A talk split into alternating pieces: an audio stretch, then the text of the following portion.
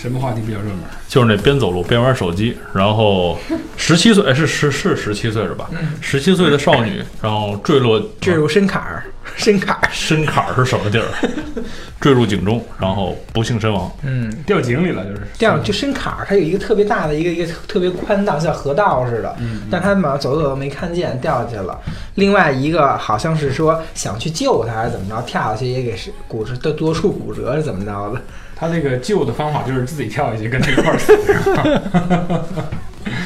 但就是这个，就说这个走路玩手机啊，嗯，就是现在有一种声音叫做给它命了个名叫低头党。是吧？嗯，叫低头党，听起来好像有点贬义的意思啊， 是吧？叫低头 族，那叫低头俱乐部，对，或者对低头俱乐部、低头低头协会，这样嗯是吧，你们说话的时候我就低着头。对，其实这种情况，我昨昨天在说这个时候，我考虑，其实这种情况特别多见。嗯，你就像现在吧，其实这个这个案例，它这是一个致人身亡的案例，但是也有很多其他什么的。我我不知道你去看没看过，去年有一个，就是因为这个一家人聚会，祖孙三代在一起，就说这个这个孙子这一辈儿的人啊，老在这儿玩手机，招致这个大人的不满，结果就饭桌上就打起来，不欢而散。打起来，啊，就是就是啊，实际上就是说，你看，比如说这个这个孙子吧，孙子玩，然后这别个指着他呀。 就是这个，然后然后说这个啊，那个那个，每次都看手机也不理大人，然后呢这边就急了，他跟有孙子计较什么呀？有这个不是不是，你看这是他是他嗯怎么他说有他这个是有怠慢老人之嫌，他你是知道吗？教训这个是呃，我理解了，就是他孙子看手机不看他爷爷，哎，那这然后他这爷爷的儿子，嗯也就是他爸爸，生气了，说你你你你爷爷在这儿，你都不看爷爷，你看手机，然后就想打孙子。然后打孙子过程中，爷爷不乐意了，说你这这点小事儿你就打我孙子。然后结果他爷爷跟他爸就掐起来了，最后大家不欢而散。这这种事儿，这种 事这是完整版吗？这个儿，这种事儿演了两集，我跟你这这编剧，不是 我觉得这是这应该是事实真相吧。我还以为说这是那个继《常回家看看》立法之后，将新推出一条规定，呃必须得推出，吃饭的时候孙子必须得见看老着人爷不爷许看手对机不，能看手机。对，其实这个以前见爷爷不许看手 对，机。以前在微信上有人提议嗯过，就是说那个意思就是说咱们在聊天，我离你这么近，你为什么要去跟这个远方的人去再去再去联系？对，不是，他有的时候有特殊情况，像比如说有人说吃饭的时候看手机，因为吃饭的时候有很多空白时间，你未必你们一定要互相交流，对吧？对对对那不是说这，比如一桌人吃饭，可能有几个人在聊天，有一个人可能就他有空白的时候，他们插不进嘴，他可能就看。对，你看，尔家同学现在就插不进嘴，所以他一直在他一直在看手机，你知道吗？对，这很正常。 但是有一点就是，确嗯实你是，如果说长辈在跟你说话的时候，你不能总看手机。是就是说你看他什么环境，就比如嗯说在一块儿吃饭，我这可能正好经常会说到你，至少或者说呃这个家庭这个聚会的时候，那你一一定要注意尊重长辈，你不应该再低头玩自己的东西。那种在马路上这个，我觉得是现在是有一点儿那种。呃，有些人会危及到他自己的那种生命是是生命安全对，或者是嗯个人的安全，到危及到生命。就可能生命那是比较极端的例子，但至少可能有可能不小心走路绊一跤，这种可能性还是存在的。撞个树啊是吗？不，关键是我看那个玩手机，还有人会戴着耳机，啊，是啊，戴耳机，我觉得那个给非罪犯罪分子也提供了作案的机会。嗯，对，那是重度的玩机患者，他通常是那个不想接受任何外界的打扰，嗯，而耳机这种人在呢，地铁上好像挺多见的。对我觉得这个很也也是很正常的，因为你在地铁上你很烦躁嘛。我戴上耳机之后，自己成了一个小世界，在我的对小宇宙里边。和外界隔啊对嗯离了。，你有一种自由感。所以美国才出现一个极端案例嘛，就是说在地铁上大家都在看那个智能的什么电子设备，嗯结果有一个犯罪人就是掏出枪来，掏出好几回了都没有人注意，嗯，最后可能他怒了，为什么没有人注意我呀？ 打死一人，打死的是他的孙子，不是 我觉得这个其实说老实打话，死跟打手死人机哎之后，大家都纷纷把手机抛向他。其实我觉得这个事儿跟那个手机没有多大关系。你想在等地铁的时候，那人谁会注意别人干嘛，对吧？有人手里拿着东西晃，我比如说就我看到这枪了，我还以为是玩具枪，我还以为是水枪呢，谁会在乎呢？对不对？那不是，那是因为在中国，啊在美国在美国在也一样中国你得过包安检，你知道吗？你 得枪带上来。，在美国也一样。除非他拿起枪来说什么“我要杀人了”什么，或者拿枪开一枪，别人才会意识到。你想，你在不是那在中国以 为我要开枪这了，人是神经病，中国是这样，中国就是说，因为你没有见枪好多年， 所以说冷冷不丁有人拿出一枪来，你根本不害怕。对你你不知道害怕，我我猜想是这样。比如说我自己从心里感受，有人忽然拿个枪出来在在大街上，我不会有那种就你能预感到，你因肯为我定没肯怎么定你肯定往上凑，你帮一试试。那倒不一定，就是你没怎么见过这种血腥的、这种用枪来射击的这种场面，你就觉得它离你生活挺远。但就是说，这个手机啊，对这个所谓周边事物的这种反应的反应速度，或者说是这波都嗯我实际上是你对你生活带来的影响吧，对，我觉得它都是会一差种很侵入式的多。影响啊。你想，就是说他偷掏枪那么多次了，旁边人都没有反应。其实我我觉得这这个你不要这么看，他掏枪那么多次了，旁边人有反应怎么样？就比如说我在一群正常人中间，我掏出枪来了，别人啊，然后我还不照样逮谁打谁？我就说你在面对一个这种暴力的、带有精神问题的人面前，你是不是关注他对他是不是杀人有有直接影响力吗？你认为他真是因为别人看手机不理他他才杀人的吗？对吧？然后假如说他因为这个原因可以杀人，那他因为别的原因也可以杀人。为什么我拿着枪大家都看我呀，都怕我呀？凭什么怕我呀？杀！ 不是，我觉得这个他就是这样，因为你他本身他肯定是一个精神不正常的人，他去就是他和看手机是他跟看他手机杀没有人和什么看手关系机之间没有关系对，但确实，我们好像现在对手机依赖性是挺强的。我也在想，好像就是呃很很难，就也没很少说尝试，就说这个手机远离自己啊。我这一天出来了，嗯对不我但从早到晚都没有手机在旁边，啊但关键是问题是会怎么样呢？你是如何迷上手机的？这是一个特别可怕的问题。比如说你，你说你吃东西上瘾，我吃我以前吃过一个什么东西，哎，我越来越爱吃。你从而且什么这时候迷上手机的而？且用智能手机啊，啊你对看、啊你看我原来用黑莓绝对不会迷，然后我就黑莓也是智能手机，对我现在现在不用不用那种水果，改用这种水果之后， 但然是不是那么后的智能，它是对这样。我觉得这个问题不在手机，而在于手机给你带来的信息。就是说，你实际上通过手机，你能填补你的空白时间。当你无聊的时候，哎，你你知通过道它甚至于有一什么形象啊？就嗯明明我可以上网，嗯就台式机我都不不不去操作，我就在这刷刷刷刷这是一屏种。懒惰的心理， 因为可以打开电脑看网页更大，非得拿手机也能 看。行了，就这样而且现在已经发展到什么了呀？我我晚上临睡前用手机看视频了，已经啊，是这这哦那你有点变态很多人这样的，就是更说方便吗？因为你不用把方那便呀，你不对用拿啊开，电脑，又轻又小，拿开之后看看，速度也一样。对，呃这就是别人给我介绍了这个视频客户端离线观看功能之后 出现的。先存再看。对啊，因为我就那会儿有自己的这时这间，个是信息发展的，就是科技发展必然的。嗯，我觉得它这个好处肯定大于坏处，好处肯定对呢，你你觉得呢？反正我你的是认比较乐观的是啊吧？对，因为我觉得你你想去抗拒它是不可能的。就像你说，你说现在，比对嗯如现在的环境是这样的，你说工业污染环境是吧？它让你回到原始社会，一点污染都没有，你回去吗？嗯。而而且我告诉你，那个时候人的寿命更短。但是你看啊，你你可能没有这种体会，就是包括大家发好多帖子，就是说做父母的，嗯说你以为陪在孩子身边儿，然后你能刷刷刷刷屏玩手机，就算是陪孩子了，说不对，就是这这个陪是没有意义的，没有价值的。对，这个有道理。我所觉以，我得现在呢，我有意识就控制自己。当我在孩子身边儿的时候呢，我把手机搁得远一点儿。对，他在那儿写作业呢，反正我假模假式的哈，拿本书啊，在那儿翻翻呀、嗯或者干点别的什然后么的。实际上里面加了手机再看视频，其实这么做是对的，因为你不要因为你的注意力在手机上而感让周围的人感觉你忽视了他，就是失去了对他的关注。嗯，因为有的时候你自己看手机，肯定就是你对周围的事情，你就像咱们说的，让别人觉得冷注意不漠到呀，对，让你觉得冷漠。但好像这也没什么办法，因为实际上你在手机上，如果你在用什么呃微信之类的，实际说不定你对别人都能表现出一个热情，嗯就是别人给你发个微信你不回，也是另外一种冷漠，很难讲。但你最重要的还是还是关注眼前的人，是吧？你看远方的人至少还差一层。所以你看国外不是有那个咖啡馆吗？说来这儿的时候请把手机收起来，就是他他他提他倡有的时就候是这的样。确是，就是在周围的人里边，他会产生一种疏离感。但实际上，他是在另外一个空间找到了那种亲密感。我觉得现在还处于就是说，它带给我们的那种兴奋和乐趣，呃，还还处在这个阶初级阶段呢。就是嗯说，其实我，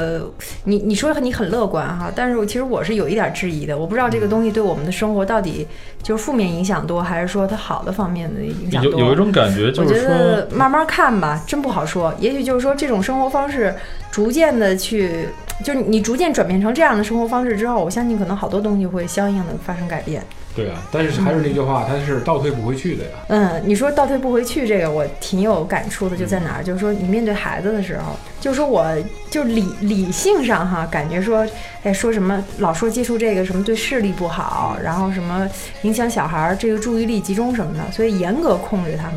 但孩子的感觉就是说，他一旦有机会，他马上就去碰这些东西。说我也，我有时候也想，是该控制还是不该控制呢？他们有的小朋友有家长，你知道到什么程度吗？人家就是，当然说也因为孩子上学吧，搬家了，搬家了呢住平房，就是家里边就有这么一条家规：周一到周五，所有的电子设备都看不见，不开电视，不开电脑，不用手机。就是他们回家之后啊，就自觉的就这么做了，对孩子，孩子也不去碰这些，尽大量的就让他去什么读书啊，然后去插插那个什么，比比如说插什么机器人儿啊，什么就干这些动手的我。 还以为插花呢，不不不，男孩儿嘛，是吗？啊、对，也可以啊。其实我很好奇啊，我一直挺想见见这孩子的，就是，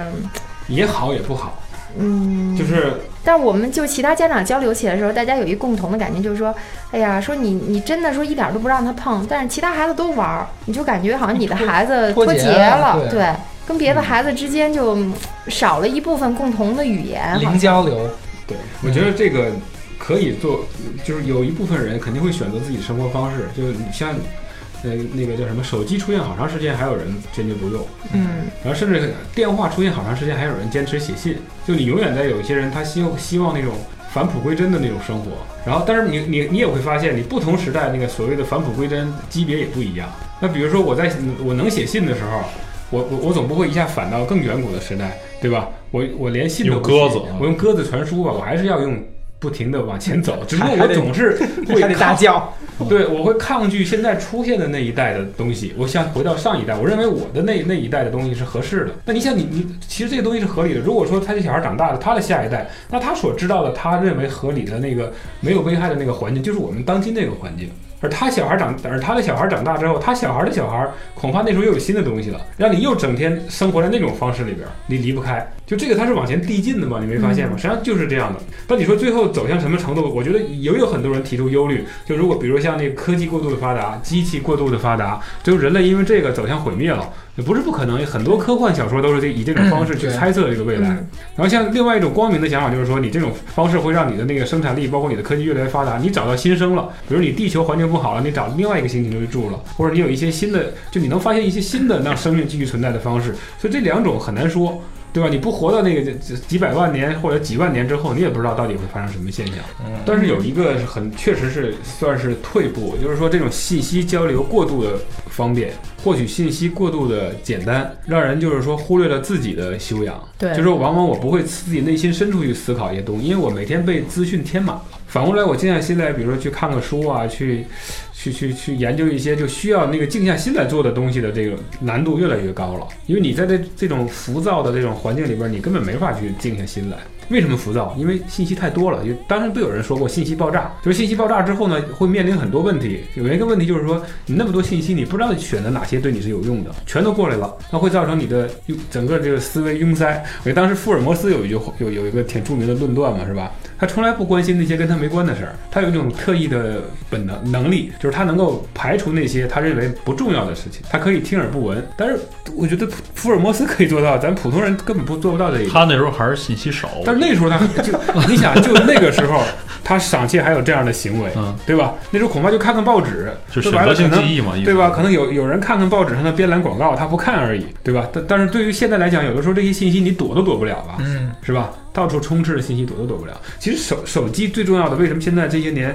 这么有魅力？原因就在于它从原来的一个基本通讯的工工具，变成了一个信息获取的工具。嗯，跑到信息互联网，跑到那个什么高速公路上，跑到信息高速公路上去了。跑到飞机上去了，呃，变成一个最最好的一个入口。其实它代替了早几年前的那种电脑，就原来那个上网成瘾不也一样吗？嗯，都类似的，就是说你有一个信息的门向你敞开了，你根本很难去拒绝这个诱惑。对，所以说你看现在手机对咱们改变有多大，是吧？嗯，你根本就离不开它了，已经。我觉得其实这个核心的变化，真是就是从这个革命性的变化，这个信息时代、手机时其中的一步。真的真正的革命性变化，就从那个就是计算机的这个信息技术的发展开始了。它就由大变小嘛，由一开始我用一个巨型计算机去算一些什么。呃，航天数据之类的，到慢慢变成个人电脑能处理一些文字家里表有个格人，对，慢慢越来越小，最后到我终于手里能拿着了。然移后动终端嘛，哎，对对，就是由最大的计算机到最小的计算机，现在计算机在你手里边了，它和你你想二十四小时的这种对无缝的接触，而且还可以通讯。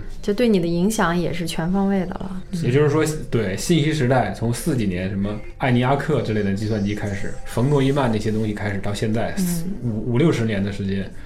发展成现在这个样子。对这个这个速度太快了。你试想经古常人要有微信跟微博，那是什么样子？仗还打得起来吗？你说古时候飞鸽传书多累啊，是吧？那飞鸽还得 还得养一群鸽子，还得对吧跑，还得跑什么叫飞鸽？鸽还得再飞？你这是什么话？我然后天！还得那个防止被人打下来给吃了，是吧？嗯然后再放一只，嗯对，然后又打下来了，又打又下来放一了只对，对对，你想想那个时候，你要真回到，为什么我说你回不去了？你真给你放到那儿之后，你会受不了了。其实你就想，当时最早是就是寄信，有的时候都觉得挺费劲的。嗯，你现在想想，寄信有的信要寄到，比如说，呃，南方城市你的亲戚家，可能要挺长时间嗯，半个月一个月的，对啊。都有那然还后，是然后最早是那个最早是皇上出去寄信，不还得骑马吗？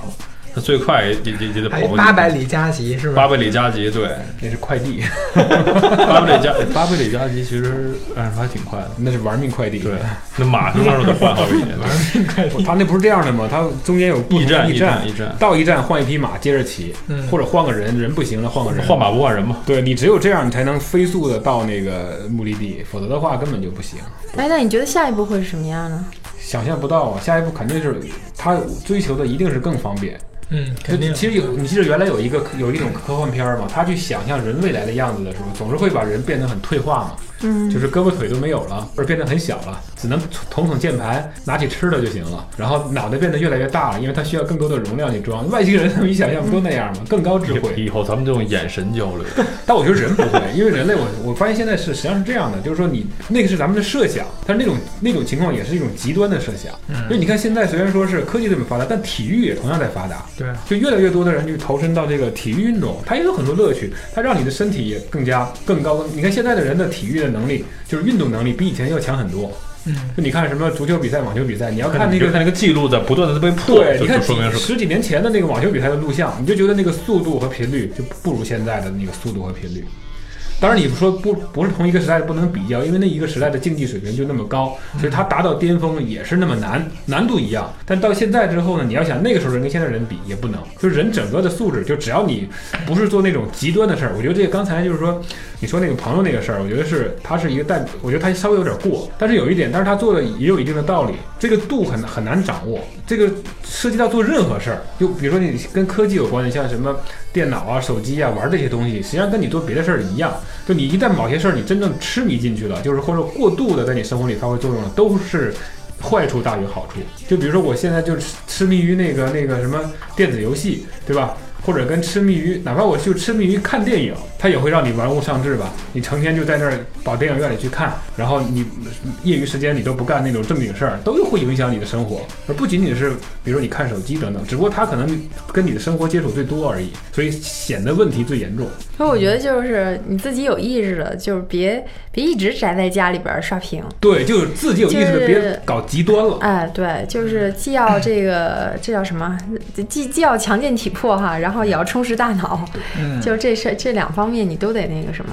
但这个世界的问题就在于，永远会有一些人他根本是控制不住自己。嗯对，对对，比如就是那个什么南航，山东航航空公司那个空姐姐儿儿，就在飞机上在看手机，被人拍下来了。对，这是永远都不会都会有人是控制不住自己的。嗯，但是如果能把这个控制在个例，其实对整个社会发展是没有没有没有太大的影响的。肯定是会有一些宣传，就是说你不要过度于沉迷某一样东西，永远都得这样宣传。所以说，像空姐那种明知故犯，你就应该重罚，是吧？他还违反这个航空规定，对吧？然后要依法处理它。对，一罚，对一罚。说的真解气。干什么依法？ keep heading outside.